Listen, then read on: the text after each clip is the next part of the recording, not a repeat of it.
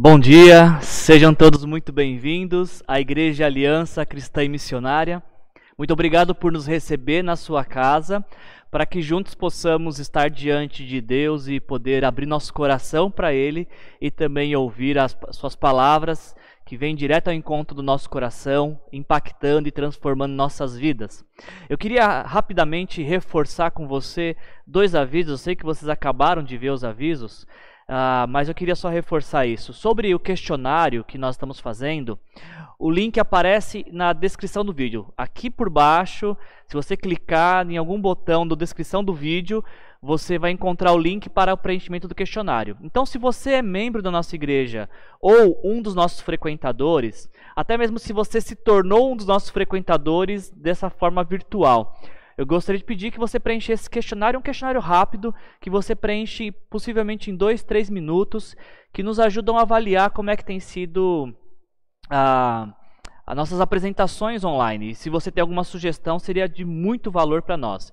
Então, esse questionário deve ser preenchido de forma individual, cada pessoa preenche o seu, e se você puder nos ajudar com isso, seria muito útil para nossa avaliação e pensar em como podemos melhorar também a nossa comunicação, como, como a nossa igreja virtual temporária pode ser melhor. Um outro aviso que eu queria dar para você, também ah, como parte do nosso vídeo, você vai ver que tem um joinha para cima que é de curtir.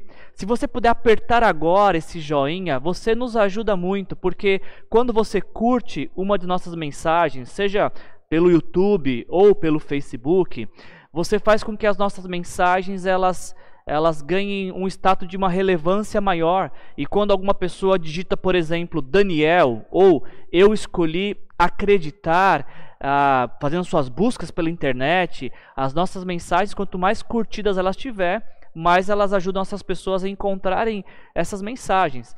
E nós estamos pedindo isso não porque nós queremos um status, queremos um, muitos seguidores. Não, nós só queremos que a, nossa, a mensagem que nós temos proclamado semana após semana possa chegar a outras pessoas também.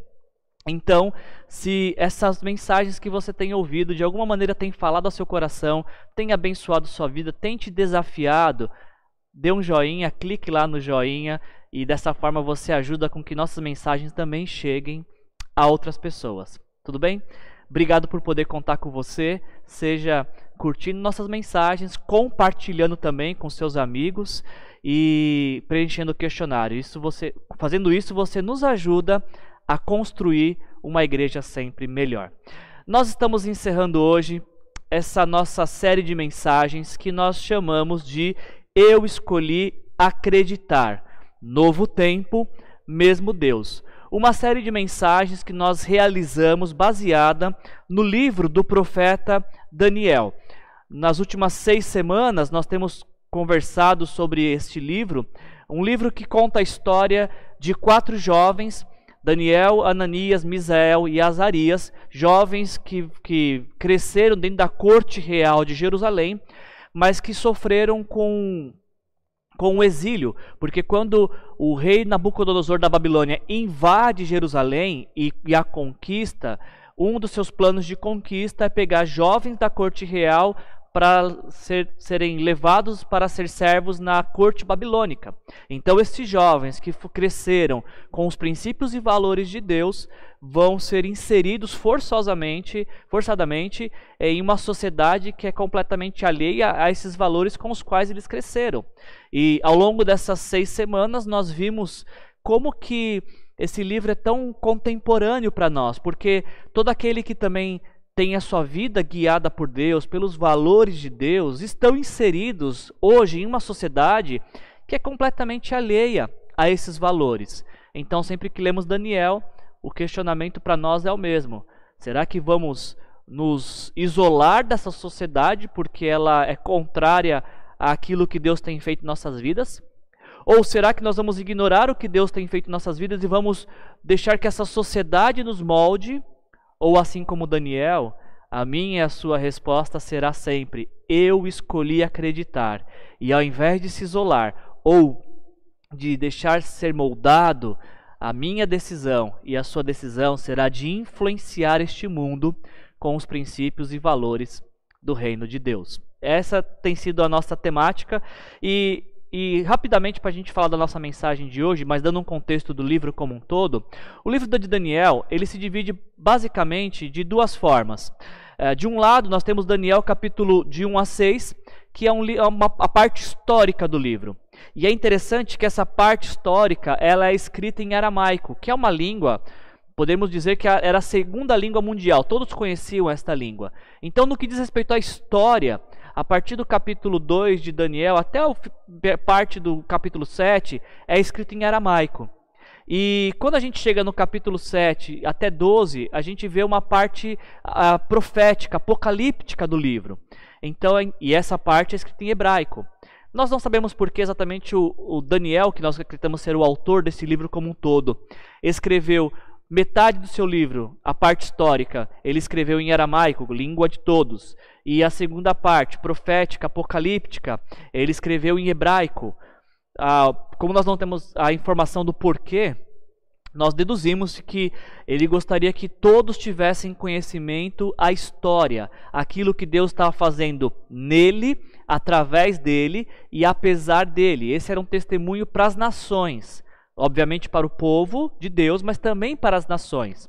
Agora, a parte apocalíptica, ah, escrita em hebraico, pode ser que seja o motivo de ter sido escrita em hebraico, é para que isso pudesse é, ser um encorajamento para o povo de Deus, que pudesse olhar que, apesar das circunstâncias dos, dos líderes mundiais, existe um Deus que é soberano e que estava revelando a sua vontade para Daniel. Estava abrindo um pouco as cortinas da eternidade e do tempo que haveria de vir para que o povo de Deus pudesse ter esperança num futuro próximo que estava diante deles. Falando especificamente então agora dessa, dessa segunda parte da parte apocalíptica do livro de Daniel, que é uma parte que a gente vai estudar hoje, nós vemos as seguintes divisões. A primeira está no capítulo 7, quando Daniel ele tem uma visão, ele tem um sonho, e aí ele vê a figura de, de quatro grandes animais. E aí a gente vê em Daniel capítulo 7, versículo 17, a interpretação dada a Daniel, de que os quatro grandes animais são quatro reinos que se levantarão sobre a terra. Quando a gente olha para a história, nós sabemos que esses quatro grandes reinos são a Babilônia, o Império Medo-Persa, o Império Grego, a Grécia e o Império Romano. Ah, o rei Nabucodonosor, se você lembrar, se você nos acompanhou nessa série, lá no capítulo 2 de Daniel, ele sonhou com uma grande estátua, cabeça de ouro, tronco de prata, cintura de bronze e pernas de ferro com pés de barro e ferro. E lá no capítulo 2 nós já tínhamos essa uh, esse vislumbre desse, desse reino. Então, isso se concretiza agora, mais uma vez, através de uma visão. Mais uma vez, Deus está dando uma revelação para Daniel sobre esses quatro reinos que surgiriam. Na segunda parte do, do livro, a segunda a parte escatológica do livro, capítulo 8, o Daniel agora ele tem mais uma visão. Ele tem mais um sonho. E no capítulo 8 ele vê agora ah, um carneiro e um bode. E depois, lá no versículo 20 e 21, ele também recebe a interpretação de que o carneiro ah, que ele viu representava os reis da Média e da Pérsia, e o bode que ele viu era o rei da Grécia. Então, mais uma vez agora, Daniel recebe uma revelação do que estaria acontecendo com esses dois reinos que surgiriam: o reino da Grécia e o reino ah, perdão, invertido na verdade, né? o, rei, o reino Medo-Persa e o reino da Grécia. capítulo 9 parece que faz uma, uma, uma pausa, tem um intervalo, e a gente vai falar mais para frente do capítulo 9, que é a base da nossa reflexão hoje, porque entre revelações há um intervalo de contemplação e oração, mas isso eu falo com vocês depois. Porque do capítulo 10 a capítulo 11, Daniel mais uma vez tem mais uma visão, onde ele vai ver uh, que dois reinos surgem, que um é chamado de Reino do Sul e outro de Reino do Norte. E olhando mais uma vez para a história, nós sabemos que uh, o grande rei, reino grego, quando Alexandre o Grande morre, ele é dividido entre seus quatro generais. Então, nessa visão que Daniel teve, ele está vendo a guerra do Reino do Sul, que é chefiada por Ptolomeu, um dos generais de, de Alexandre o Grande, o grego. E de Seleucidas, que é o reino do norte que ficava na região da Babilônia. Então esses dois reinos, a Grécia é dividida agora em quatro reinos, desses quatro reinos dois estão guerreando, os Ptolomeus e os Seleucitas. E aí então capítulo 12, dessa parte profética do livro de Daniel, ele finaliza com um vislumbre da eternidade. Esse é o principal texto, dentre tantos outros, mas este é o principal texto no Antigo Testamento para falar sobre eternidade. Daniel, mais uma vez, está em oração, mais uma vez ele recebe uma revelação, e essa revelação, nessa revelação, ele, lê, ele recebe a seguinte mensagem de Deus, através de um anjo: Multidões que dormem no pó da terra acordarão, uns para a vida eterna e outros para a vergonha, para o desprezo eterno. Quanto a você, Daniel, siga o seu caminho até o fim. Você descansará e então, no final dos dias, você se levantará para receber a herança que lhe cabe. Lembra que Daniel está vivendo no exílio. Lembra que Daniel está vivendo, quando recebeu essa revelação, ele está tá vivendo sobre o, o domínio do império medo-persa. Mas Deus mais uma vez abre as portas, as cortinas da eternidade, apenas uma brecha para que Daniel perceba que a história final, ela não se encerra nesta vida. Existe uma vida eterna, existe uma vida que está por vir. E como nós lemos nesse texto, alguns desfrutarão desta vida eterna e outros, na verdade, eh, não desfrutarão, viverão em desprezo eterno. Então, isso deveria receber, servir de encorajamento para Daniel e para todos aqueles que confiaram suas vidas a Deus. De que, apesar do que o momento em que eles estavam vivendo dizia, havia uma eternidade que Deus estava preparando para todos aqueles que nele confiam. Agora, depois de ter, quando Deus descortinou o futuro para Daniel, quando Deus exibiu todas essas coisas, o que deve chamar nossa atenção é que entre revelações, entre profecias há uma lacuna. Como vocês podem ver, existem Deus deu diversas revelações para Daniel, diversos vislumbres sobre o futuro, mas existe uma lacuna que foi preenchida por, por algo muito especial. E é sobre isso que eu queria falar com vocês. Eu não queria focar nas revelações, mas focar na lacuna.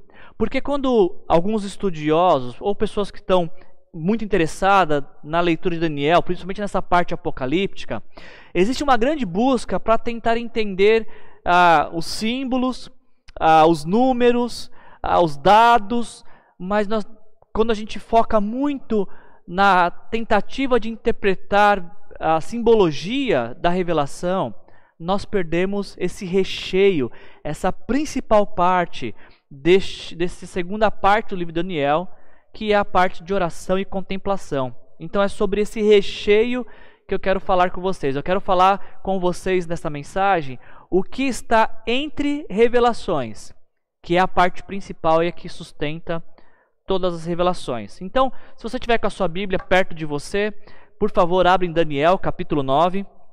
Se não tiver também, não tem problema, porque esse texto está sendo exibido na tela. Porque o texto de hoje que nós vamos ler, a mensagem que a gente vai focar, Daniel capítulo 9 começa com as seguintes palavras: Dário, filho de Xerxes, da linhagem dos Medos, foi constituído governante do reino babilônico.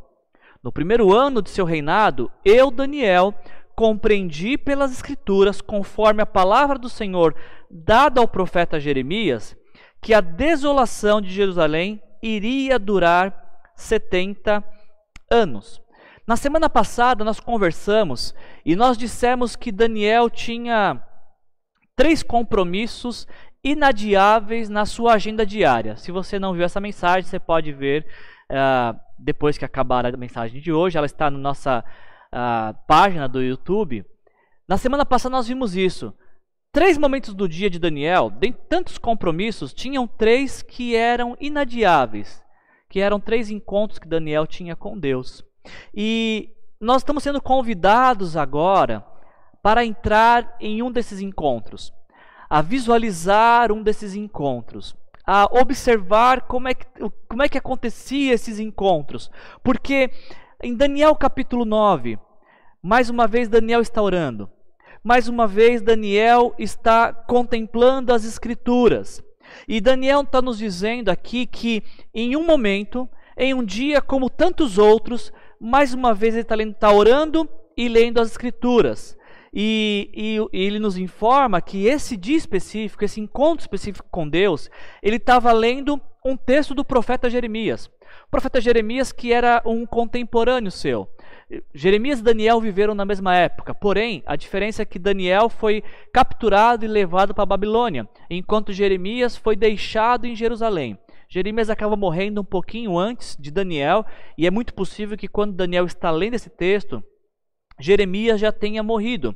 E enquanto Daniel está no exílio da Babilônia, com milhares de outros judeus, no mesmo período, Jeremias está em Jerusalém convivendo e encorajando aqueles que ficaram, aqueles que estão em extrema pobreza.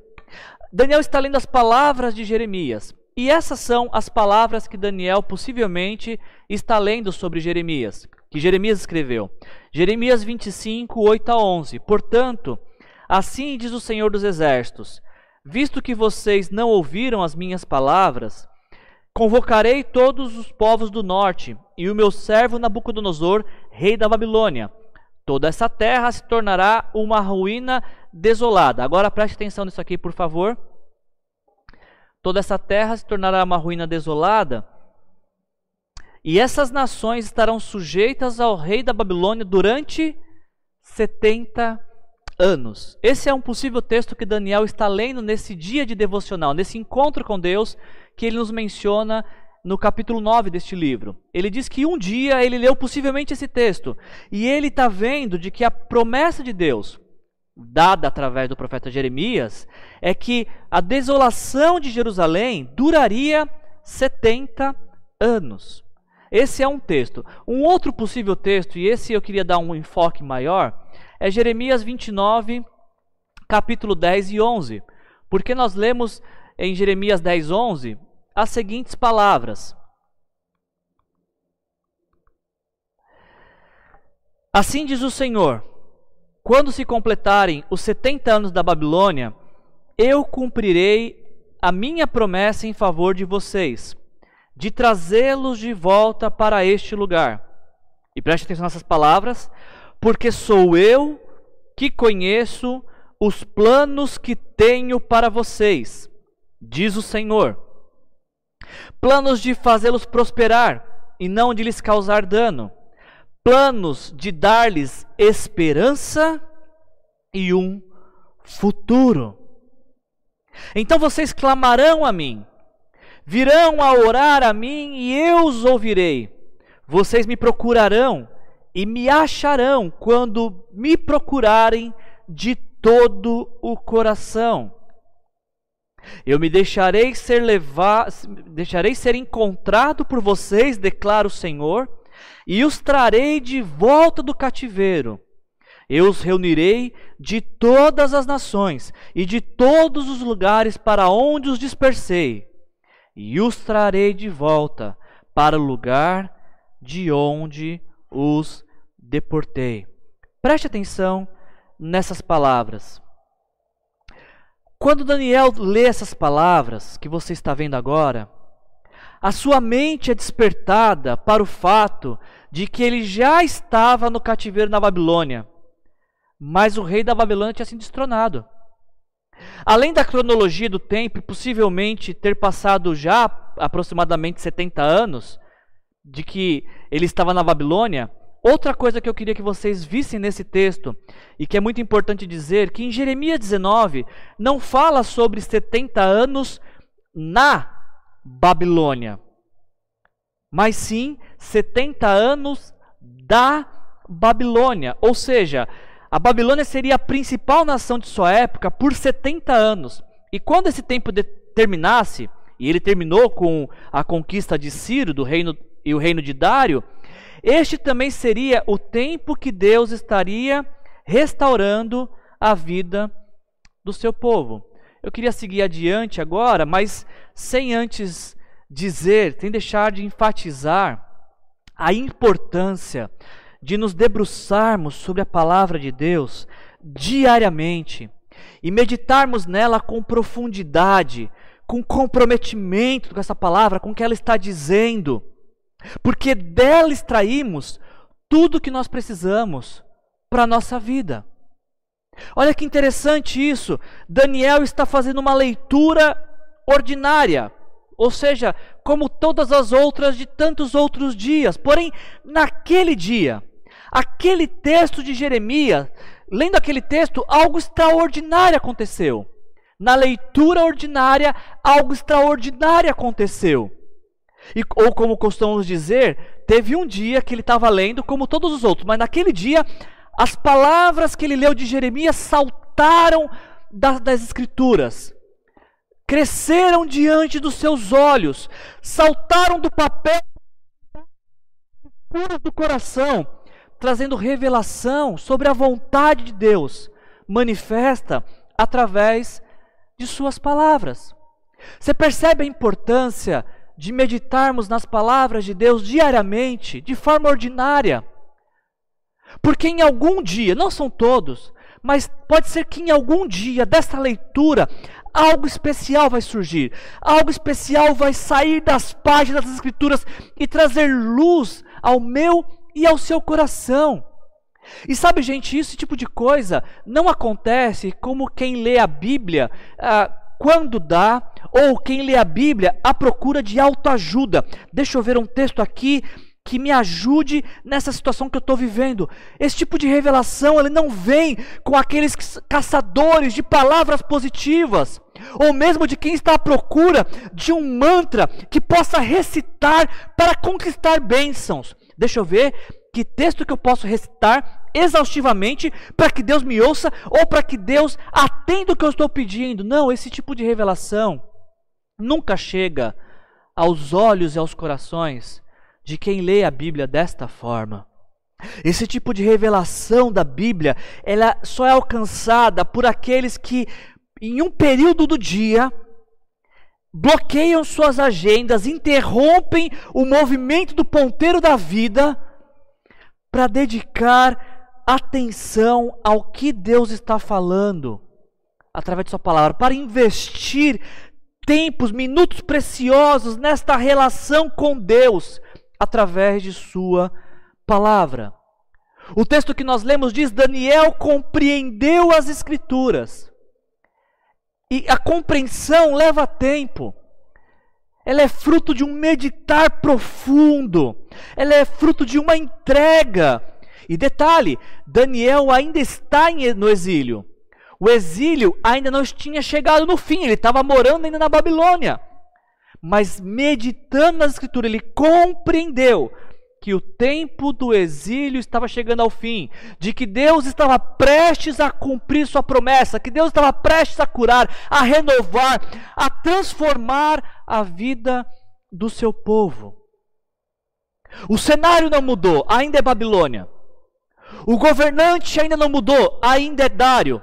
Mas Daniel lê a sua vida, Daniel lê o seu tempo, não de acordo com quem está governando ou da terra que ele está, mas a lente que ele coloca para enxergar sua vida é a palavra de Deus, é a promessa de Deus, de forma que a vida ela é interpretada pela palavra. A vida é interpretada pela palavra e não a palavra interpretada pela vida, pelos desejos, pelas motivações. Daniel leu as Escrituras, compreendeu as Escrituras. E aí entendeu então que a promessa de Deus estava prestes a se cumprir. Esse tipo de compreensão, esse tipo de revelação, ela só chega aos olhos, aos ouvidos, ao coração daqueles que abrem um período do seu dia, abrem a Bíblia e dizem antes de qualquer leitura: Deus, o que o Senhor quer falar comigo através deste texto que eu vou ler? Esse tipo de, de, de, de experiência que Daniel teve, ela só nasce para aqueles que interrompem suas agendas e falam assim: não, agora para a vida, vida, pare agora, porque agora é tempo do meu encontro com Deus. é tempo de ouvir Deus através de Sua palavra. Senhor, antes de ler, o que o Senhor quer falar comigo através deste texto? E aqueles que fazem esse tipo de oração vão percebendo no caminhar devocional diário que essa oração, Deus, o que o Senhor quer falar comigo, ela sempre é respondida. Por falar em oração respondida, quando Daniel leu as Escrituras, quando Daniel interpretou e compreendeu que a promessa de Deus estava por se cumprir, olha qual foi a resposta de Daniel a essa situação. Daniel capítulo uh, ah, 9, versículos 3 e 4. Quando compreendi, por isso me voltei para o Senhor Deus com orações e súplicas, em jejum, em pano de saco, coberto de cinzas, orei ao Senhor, ao meu Deus, e confessei. É muito importante que eu te diga isso, porque o entendimento do que Deus estava falando colocou Daniel de joelhos, que já era uma prática sua, na verdade, né? Mas percebe que ah, quando Daniel ele compreende o que as escrituras estão dizendo, a primeira reação da compreensão é se voltar para Deus. Deixa eu repetir isso. Após compreender o que Deus está dizendo, a primeira reação a essa compreensão é se voltar para Deus. Isso é extremamente importante que eu te diga, porque, e você precisa saber disso, você não está assistindo uma aula nesta manhã. Eu não estou aqui como um professor que tem conhecimento, levando o conhecimento para você que tem menos conhecimento. Isso aqui não é aula. Isso aqui é pregação da palavra de Deus. Eu estou apenas reverberando, fazendo chegar aos teus ouvidos aquilo que Deus está dizendo. E se fosse o contrário, se eu fosse um professor e você um aluno, você ia me ouvir o que eu estou dizendo, os meus ensinamentos, e isso não comprometeria em nada a sua vida, porque você teria adquirido apenas conhecimento. Mas quando a gente está falando da palavra de Deus, quando nós estamos reverberando a voz de Deus escrita, a primeira coisa que a gente tem que fazer é: Deus, o que o Senhor está falando comigo? E se voltar para Deus.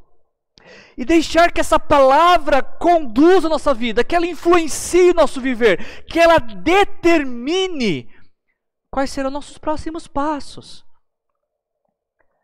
Eu não prego domingo após domingo, ou durante a semana, ou cada vez que a gente tem a oportunidade de conversar sobre a palavra de Deus, para que depois você vire e fale: Uau, que texto lindo, que mensagem maravilhosa, muito interessante que se falou, eu não tinha pensado nesse assunto.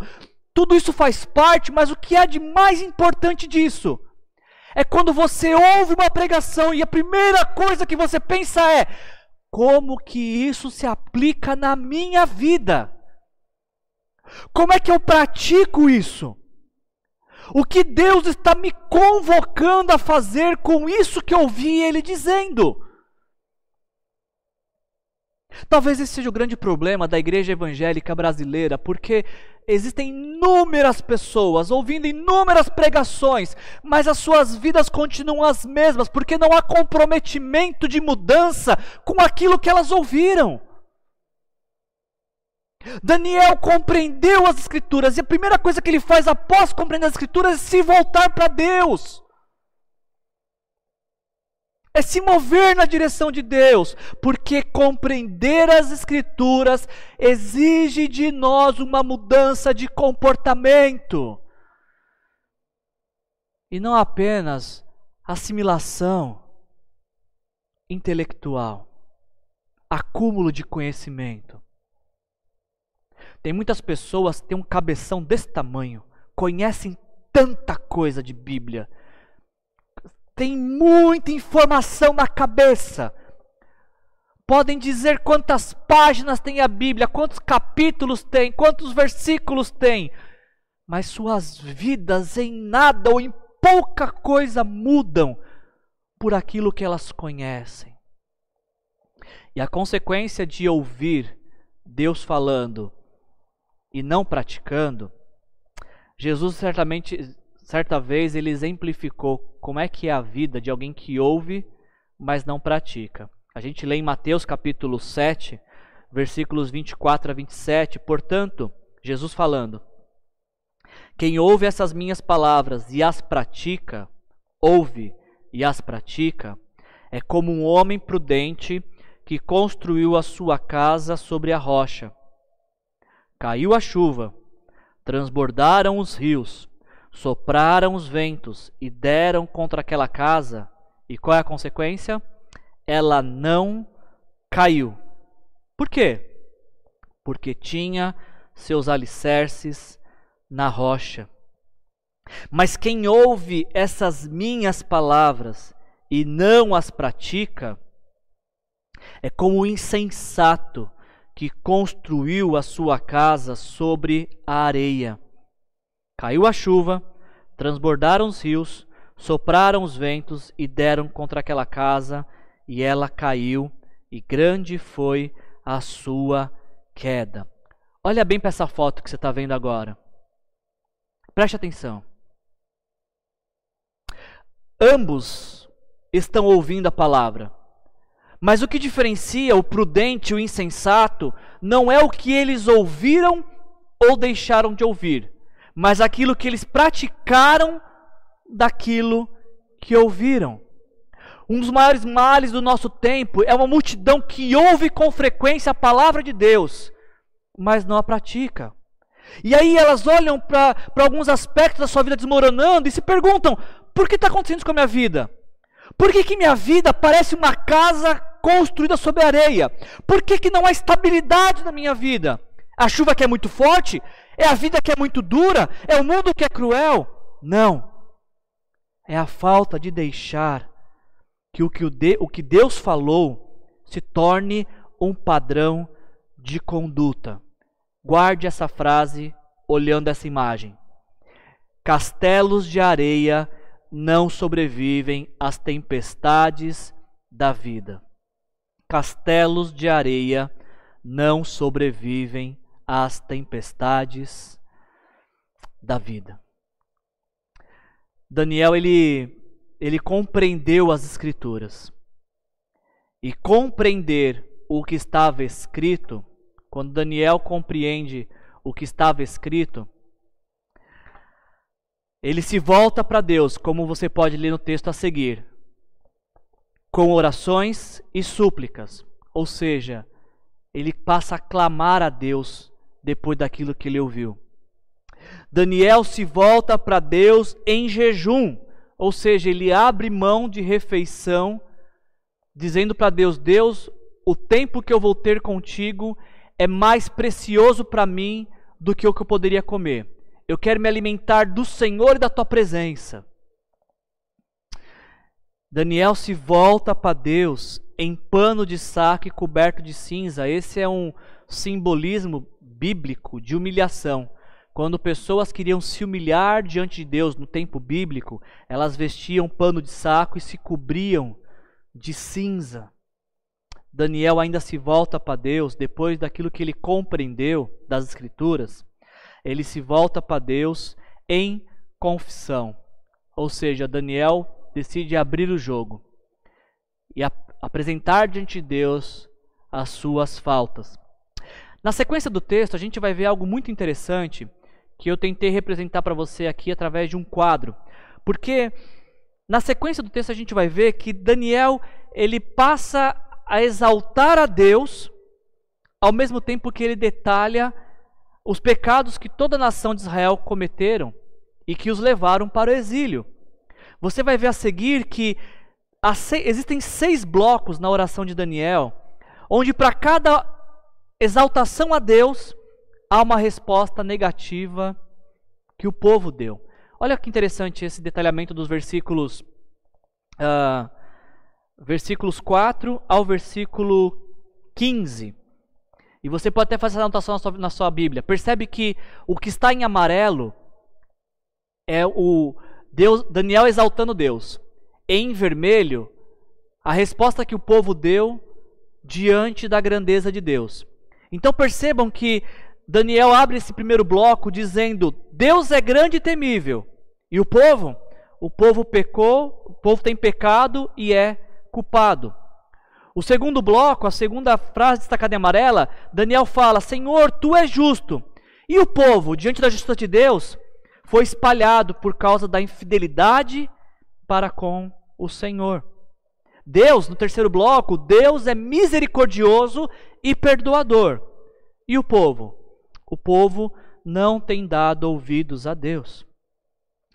Tu tens, tu tens cumprido as palavras faladas contra nós, ou seja, Deus é fiel, ele cumpre o que diz.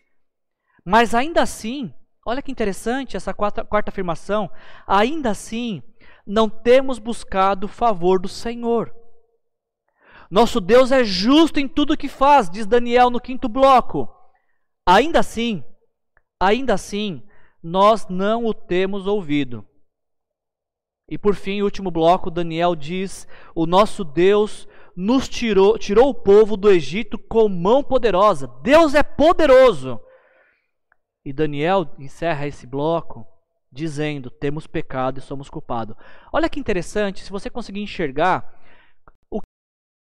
a frase em vermelha. Temos pecado e somos culpados. Agora, olha o que diz a última frase em vermelho, no final da página. Temos pecado e somos culpados. Seis grandes declarações de quem Deus é e seis respostas que o povo deu a Deus diante de cada uma de suas manifestações de grandeza. Daniel começa dizendo: Nós temos pecado. E ele encerra dizendo: Nós temos pecado e somos culpados. É, eu, eu, a gente não teria tempo para detalhar toda essa, essa oração que Daniel fez, mas algo que você precisa saber. É, o número 6 na Bíblia Geralmente ele é uma simbologia para algo imperfeito. Em compensação, o número 7 na Bíblia, geralmente ele é uma simbologia para algo pleno. É, dentre todas essas orações que, a gente, que eu apresentei de Daniel, essa oração inteira, de seis blocos, eu separei apenas um bloco, que para mim resume muito bem o que Daniel está dizendo.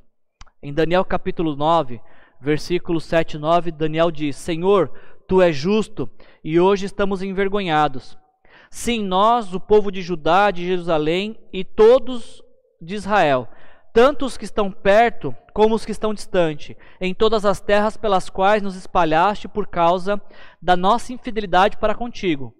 Ó Senhor, nós e nossos reis e nossos líderes e nossos antepassados estamos envergonhados por termos pecado contra ti.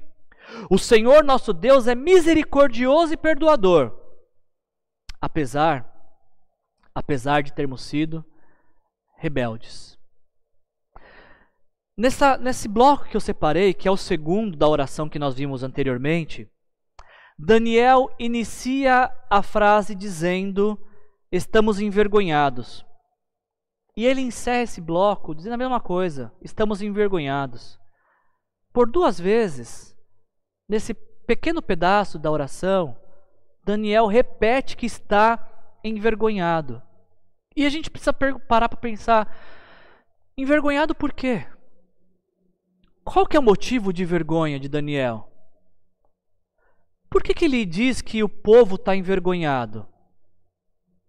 Talvez a gente tenha uma leitura fácil de ver que é a vergonha por não ser quem deveriam ser. Deus formou um povo, mas esse povo de Deus em nada parecia com o povo de Deus. Então, certamente a vergonha é por não ser quem deveriam ser. A vergonha de não retribuir o amor que recebiam de Deus. A vergonha de trair Deus, o Deus que sempre foi fiel.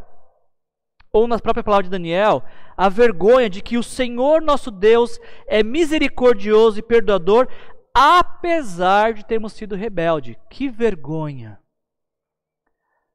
Um Deus perdoador e misericordioso, que tem como resposta a rebeldia do seu povo.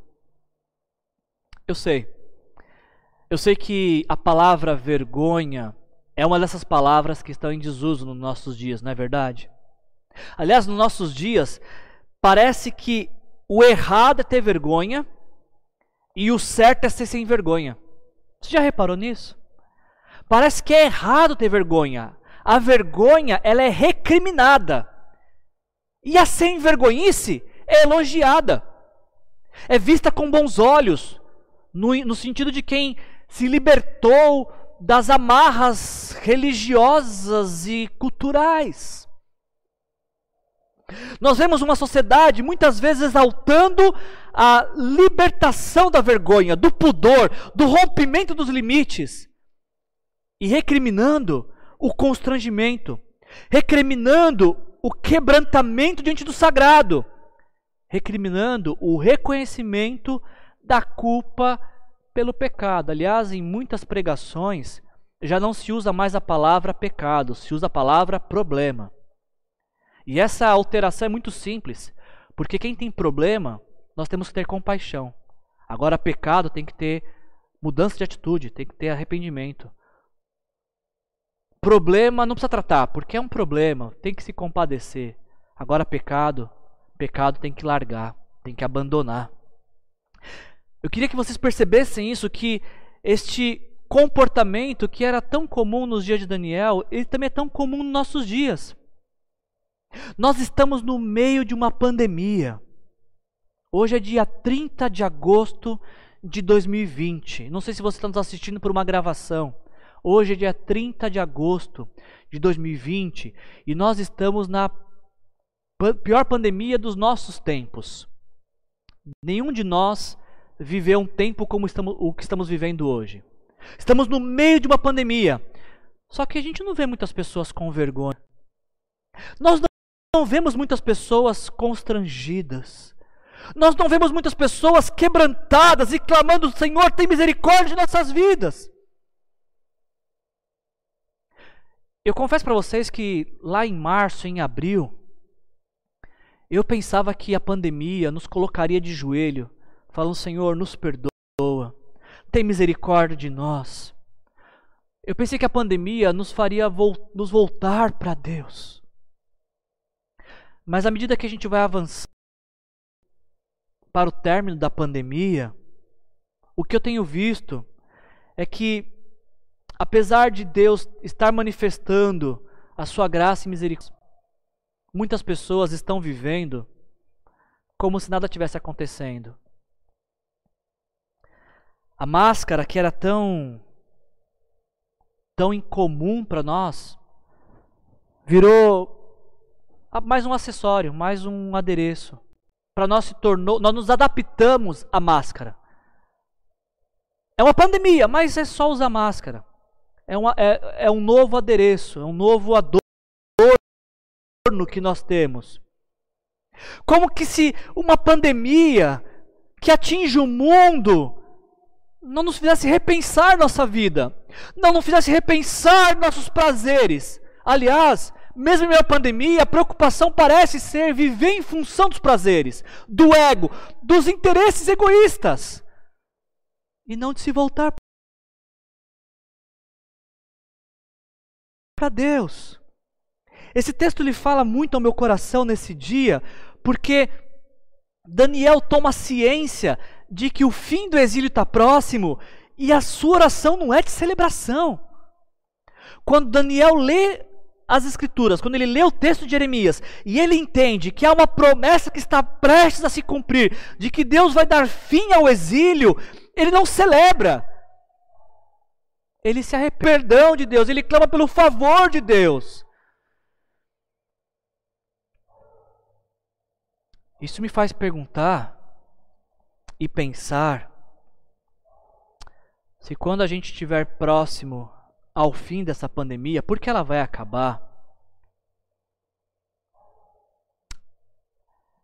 Lendo esse texto, eu fico me perguntando se o fim da pandemia nos, nos encontrará em oração de celebração. Vamos festejar, porque a pandemia acabou, ou está perto de acabar. Ou será que, assim como Daniel, quando a gente ver o fim deste tempo ruim, nós seremos encontrados quebrantados, voltados para Deus, em humilhação, em constrangimento, em quebrantamento. Eu não estou dizendo que Deus enviou a pandemia ao mundo por conta dos nossos pecados. Não estou dizendo isso. A pandemia ela surge no mundo porque esse é um reflexo de um mundo caído. É efeito da queda do pecado lá em Adão, primeiro ser humano que existiu. Quando, quando Adão decide romper com Deus, quando Adão peca contra Deus, Adão abre as portas da vida para a morte. Então, desde Adão, enfermidades é apenas uma consequência do pecado original. Eu não acho que Deus mandou essa pandemia ao mundo por conta dos nossos pecados. Quem Deus enviou ao mundo por conta dos pecados foi Jesus. Mas, mas, uma pandemia deveria nos fazer refletir sobre como estamos vivendo, sobre o que estávamos fazendo com nossas vidas. Uma pandemia deveria nos despertar para nos voltarmos para Deus como nunca antes nos voltamos. Deveria nos fazer crescer em busca, no interesse, no comprometimento com a missão. Aliás, eu acho que esse é um bom termômetro para a nossa espiritualidade. Nós estamos mais preocupados com a descoberta da vacina ou estamos mais preocupados em anunciar Jesus a este mundo caído? Pare um pouquinho e reflita, se pergunte, questione-se. Se você está mais preocupado com, com a volta da normalidade da vida, em poder voltar para shopping, para parque, para lazer, a voltar a poder consumir, gastar? Será que essa é a sua maior preocupação? Ou a sua maior preocupação tem sido como, em meio a uma pandemia, você pode continuar engajado com a missão de Deus e desenvolvendo ainda mais o seu relacionamento com Deus. Quando a gente faz essas perguntas, nós percebemos de que a nossa preocupação maior é a descoberta da vacina, para que tudo volte ao normal. Este é um claro, uma clara demonstração de que o espírito babilônico já se apossou do nosso coração. E que nós estamos nos transformando mais em cidadãos da Babilônia do que em peregrinos que estão a caminho do reino dos céus. Daniel percebe isso. Daniel, ele, ao meditar nas Escrituras e compreendendo que, o que Jeremias disse, ele percebe que o povo de Deus viveu os últimos anos mais como povo da Babilônia do que como povo de Deus. E Daniel, diante desta compreensão, ele clama o favor de Deus em oração. E aí a gente caminha para o final com essa última frase de Daniel. Daniel capítulo 9, versículos 18 a 19. Essa é a última. Lembra que eu falei que a oração de Daniel tinha foi feita em seis blocos, e seis é o número da imperfeição na Bíblia. Nós temos o último bloco agora, o sétimo bloco, e o sétimo é o número da, da plenitude. Olha qual que é o último bloco, o sétimo bloco da oração de Daniel. Senhor, inclina os teus ouvidos, ó Deus, e ouve, abre os teus olhos e vê a desolação da cidade que leva o teu nome. E preste atenção nessa frase, você deveria decorar essa frase não te fazemos pedidos por sermos justos, mas por causa da tua grande misericórdia. Senhor, ouve, Senhor, perdoa, Senhor, vê e age. Por amor de ti, meu Deus, não te demores, pois a tua cidade, o teu povo levam o teu nome. Ao contrário de muitas orações dos nossos dias, a oração de Daniel, ela não parte do princípio. Olha o que está acontecendo, Deus. E, e, a gente há de convir, de tudo, depois de tudo que a gente ouviu nas últimas semanas, se tem alguém que andava reto com Deus, esse era Daniel. Mas este Daniel, que tem uma vida exemplar, diante de um Deus santo, ele, ele a, a, a compreensão dele não é que esse Deus está em dívida com ele, mas de que ele está em dívida com Deus. Daniel ele tem aqui aquilo que a gente chama na Bíblia de oração intercessória. Ele se coloca no lugar junto com o povo. Embora os pecados que ele tenha cometido talvez não é o mesmo que o povo, os mesmos que o povo, Daniel sabe que não, não existe quem não peca. Então ele clama a Deus e ele, ao invés de reivindicar a Deus, olha a fidelidade que eu tive ao Senhor ao longo desses 70 anos na Babilônia, o Senhor permitiu que eu viesse para a Babilônia, mas eu me mantive fiel, então agora a Deus eu reivindico, eu ordeno o decreto, nada dessa palhaçada. Daniel sabe que Deus não tem dívida alguma com ele, mas que ele tem muitas dívidas com Deus por conta do seu pecado. E ele fala: Deus, esse pedido de clamor, de misericórdia, não é porque fizemos algo justo para ser recompensados. A nossa nosso clamor, a nossa confiança não é na nossa justiça, mas na tua misericórdia. Deus, por favor, por causa da tua grande misericórdia, ouve, perdoa, vê e age. Você entende essa diferença? Não é chegar diante de Deus arrogante, dizendo: Deus, eu quero, você não está vendo, eu preciso. Não, é Deus, por favor, eu não, não mereço nada, mas mesmo não merecendo nada, por favor, me concede a tua graça e a tua misericórdia. Misericórdia é quando não recebemos o que merecemos. É reconhecer nossa culpa e dizer: Deus, apesar da minha culpa, por favor, me poupe da consequência. Isso é misericórdia. E graça, graça é quando recebemos o que não merecemos.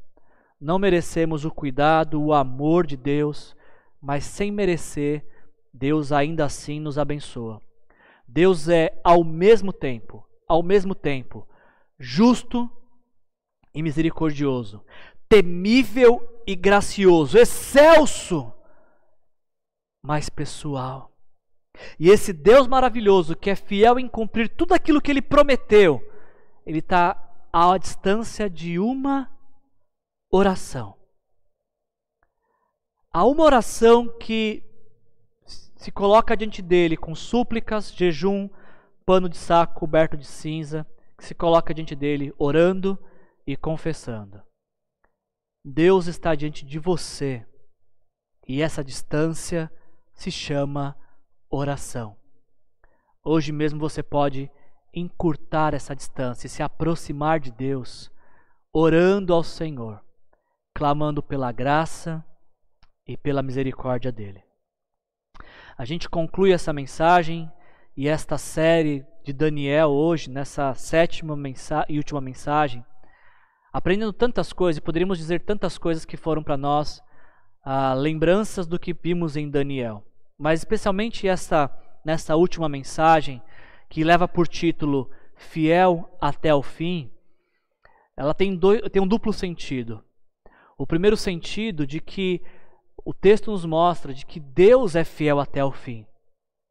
Apesar de tudo que o povo de Deus fez, Deus permaneceu fiel e cumpriu a sua promessa. Passados 70 anos, o povo volta para Jerusalém para a reconstrução da cidade sobre ah, as ordens de Ciro, as ordens de Dário, as ordens de Artaxerxes, reis que Deus usou para pedir, permitir a reconstrução da cidade de Jerusalém. Deus é fiel até o fim. A gente até tem um hino muito bonito que diz: Tu és fiel, Senhor, meu Pai Celeste. E eu não lembro o restante da, da frase, deveria ter escrito, mas Deus é fiel até o fim. Ele é fiel a mim e ele é fiel a você, independente da nossa fidelidade. Se somos infiéis, Paulo diz a Timóteo, Deus permanece fiel, porque ele não pode negar a si mesmo. Então, fiel até o fim, Deus é fiel até o fim. E você pode sempre confiar em Deus porque Ele nunca vai te frustrar, porque Ele é fiel até o fim. Mas ao mesmo tempo, o título da mensagem de hoje, Fiel até o fim, é um desafio para mim e para você. De também sermos fiéis a Deus e lutarmos pela fidelidade a Deus até o fim. A nossa fidelidade a Deus não pode estar vinculada a um templo aberto ou a um templo fechado. A nossa fidelidade a Deus não pode estar vinculada a um tempo propício e a um tempo ou a um tempo difícil. A nossa fidelidade a Deus não pode estar vinculada a uma dispensa cheia ou uma dispensa que falta alguma coisa. Precisamos ser fiéis até o fim. Esse é o convite da mensagem de Daniel, como um todo, o livro todo. Porque do capítulo 1 ao capítulo 12, o que encontramos é um Deus fiel que cumpre sua palavra integralmente e no tempo exato. Você já ouviu a frase que dizem Deus tarda, mas não falha? Essa frase talvez seja uma das maiores mentiras que já inventaram. Porque Deus nunca tarda. Ele sempre chega na hora certa. Suas promessas são fiéis. Uma coisa que Deus não tem problema é com atrasos. Deus é pontual. A, a frase correta deveria ser: Deus não tarda e não falha. Ele é fiel. Eu queria encerrar com, com a, a consequência de tudo isso que a gente viu. Depois dessa longa oração de Daniel, eu queria concluir com a, o que aconteceu depois dessa oração. Porque os versículos 20 a 23 dizem: Enquanto eu estava falando e orando, confessando o meu pecado e o pecado de Israel, meu povo, e fazendo o meu pedido ao Senhor, ao meu Deus, em, em favor do seu santo monte, enquanto eu ainda estava em oração, Gabriel, o homem que eu tinha visto na visão anterior, veio a mim, voando rapidamente para onde eu estava, à hora do sacrifício da tarde. Ele me instruiu e me disse: Daniel, agora vim para dar-lhe percepção e entendimento. Assim que você começou a orar, houve uma resposta que eu lhe trouxe porque você é muito amado. Eu quero repetir essas últimas palavras. Assim que você começou a orar, assim que você começou a orar, houve uma resposta que eu trouxe porque você é muito amado. Você está vendo uma pintura de um quadro de Bartolomé Murilo de 1617 que leva o título O Retorno do Filho Pródigo. Essa é uma história que Jesus contou representando o relacionamento de Deus com a humanidade, onde Deus, representado por um pai, ele tinha dois filhos. E um desses filhos fala: Pai, é, eu quero o que é meu, minha parte na herança, porque eu quero viver minha vida. E assim o pai permite que o filho saia de casa para viver da forma como ele deseja viver. Mas quando esse filho começa a perder todas as coisas por conta da sua vida, da vida leviana que levava, ah, ele cai em si e ele pensa que na casa do pai dele, ele, tinha, ele era amado, ele era cuidado, de uma maneira como ele não estava sendo. Então ele volta para casa. E quando ele volta para casa, o pai o recebe de forma amorosa, de forma carinhosa, provendo tudo o que ele precisa, como se ele nunca tivesse saído. E esse quadro e essa passagem de Jesus é um retrato de como Deus nos recebe. Quando nós nos voltamos para Deus, quando nós reconhecemos os nossos pecados, as nossas culpas, as nossas faltas para com Deus, assim como o Pai desta pintura que você está vendo, Deus nos recebe de volta, de braços abertos e nos traz para dentro da família e passa a nos chamar, ou volta a nos chamar mais uma vez de filhos. É interessante que nós notamos essa passagem e o destaque precisa estar sobre isso. Você é muito amado, você é muito amada. Você poderia afirmar agora, nesta hora, e dizer: Eu sou muito amado por Deus? Você consegue dizer isso? Que, que você é muito amado? Você tem essa convicção dentro do seu coração? Tem um autor que eu gosto muito, o nome dele é Brennan Manning. E ele escreveu um livro chamado O Anseio Furioso de Deus. Se você for ler dois livros na vida, Anseio Furioso de Deus, de Brennan Manning, deveria ser um desses livros. E em algum momento do livro, o Brennan Manning ele diz as seguintes palavras: Nós temos tanta dificuldade de assimilar o amor de Deus que temos mais facilidade em acreditar que Deus existe do que que Deus nos ama. Deixa eu repetir essa frase, essa frase de Brenda Manning. Temos mais facilidade para acreditar que Deus existe do que que Deus nos ama. Talvez você nunca questionou que Deus existisse. Você olha para a criação, você olha para a sua vida, você olha para a formação de um bebê no ventre materno e você fala: Isso é obra de Deus, Deus existe. Mas você tem essa mesma facilidade para crer que Deus te ama? Porque crer no amor de Deus, crer que somos amados por Deus, crer que temos um Pai que nos ama, é o que pode fazer toda a diferença e ressignificar a nossa existência. Olha o que o apóstolo João escreveu em 1 João, capítulo 4, versículos 9 e 10. Foi assim que Deus manifestou o seu amor entre nós. Como João enviou o seu filho unigênito ao mundo. Com qual finalidade?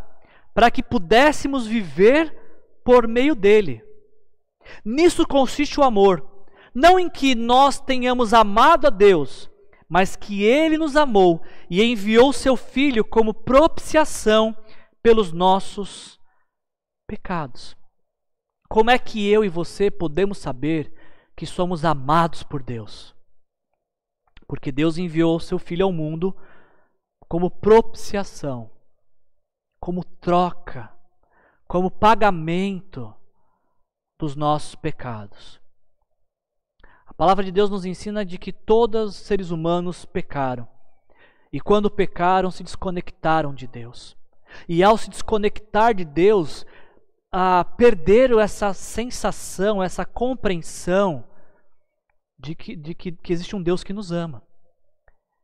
E uma vez que o ser humano não, tenha, não é invadido por essa compreensão do amor de Deus, não é preenchido por este amor de Deus, ele tenta preencher com tantas outras coisas, com vícios, com imoralidade, com corrupção, com poder, com manipulação. E esse tipo de vida que vai tentando preencher o vazio do coração com outras coisas, acaba afastando cada vez mais o ser humano de Deus. E quando Deus percebe que criou a mim e a você para sermos amados por Ele, mas que nós não vivíamos de acordo com esse amor, ele envia Jesus ao mundo para poder nos reconectar novamente com Deus. A imagem da cruz ela é simbólica porque nós vemos ah, e sabemos que Cristo foi crucificado de braços abertos. E há um grande simbolismo nisso, porque os braços abertos de Jesus também significam que com uma mão ele pega na mão de Deus Pai e na outra mão ele pega na mão de toda a humanidade que creu nele, que depositou sua fé e esperança nele, para promover então a reconciliação com Deus. Seres humanos que reconhecem seus pecados e entregam sua vida para Jesus, reconhecendo Jesus Cristo como Senhor e Salvador de sua vida, são reconectados com Deus através de Jesus. Percebe por que Jesus é o único caminho até Deus? Porque só Jesus pode fazer essa reconciliação, essa ponte até Deus. Eu, a gente encerra essa série, essa mensagem, com este desafio. Permita que o amor de Deus invada a sua vida. Se você precisa gravar uma frase de todo o livro de Daniel, grave esta frase: Você é amado por Deus. E a pergunta que fica é: compreender pelas Escrituras que você é amado por Deus resultará no quê? Que a compreensão de que existe um Deus que te ama faça você se voltar para Deus em oração e dizer: Deus, muito obrigado pelo teu amor. Muito obrigado por ser amado pelo Senhor. Muito obrigado por ter enviado Jesus ao mundo, mesmo quando eu ainda vivia em rebeldia. Vivia segundo os meus padrões, segundo os meus desejos, segundo a minha vontade. Talvez a sua oração nessa manhã possa ser essa: Senhor, hoje eu quero te entregar a minha vida. Eu quero te entregar meu coração. Eu quero abrir as portas da minha vida para que Jesus entre para ser o Senhor e o meu Salvador pessoal. E como diz o texto de 1 João 4, 9, crer que Jesus veio ao mundo para morrer pelos meus pecados, para que eu pudesse viver por meio dele. Talvez você já tenha feito essa oração, você já entregou também sua vida para Jesus, mas você pode afirmar que você está vivendo por Ele e para Ele. De que forma o amor de Deus nessa manhã afasta todo o medo que você possa ter de uma contaminação com o coronavírus, ou o medo do desemprego, ou o medo da enfermidade que pode surgir. Ore ao Senhor também dizendo: Senhor, que o teu amor seja a maior verdade de outras verdades que eu conheço. Que o teu amor, Senhor, como uma lente diante dos meus olhos, possa me ajudar a reinterpretar a vida. Me ajuda a interpretar a vida através do teu amor, Senhor. E não interpretar o teu amor através das circunstâncias da vida, Pai. Essa é a nossa oração, Senhor, gratos a Ti por tudo que o Senhor falou a nós nesse dia e nesta série, tem falado a nós, Senhor. Assim como Daniel, Pai, eu contemplo o fim da pandemia, mas a minha oração nesse dia não é de celebração. A minha oração é de clamor, Senhor. Perdoa, Pai, os meus pecados. Perdoa, Senhor, os pecados do meu povo, Senhor. Perdoa, Senhor, os pecados da minha nação, Pai.